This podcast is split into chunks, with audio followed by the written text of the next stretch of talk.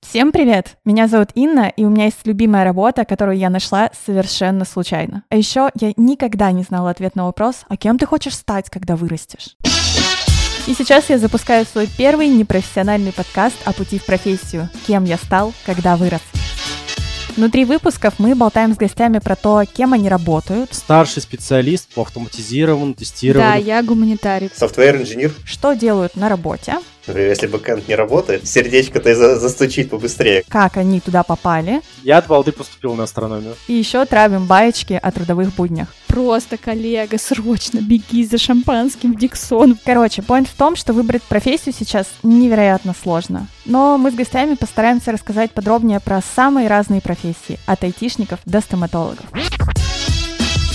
Первый сезон посвящен именно работе в IT. Можно ли программировать без диплома математика? Как войти в IT? Должен ли дизайнер уметь рисовать? И зачем держать в офисе? Черные, плотные, метровые мусорные пакеты.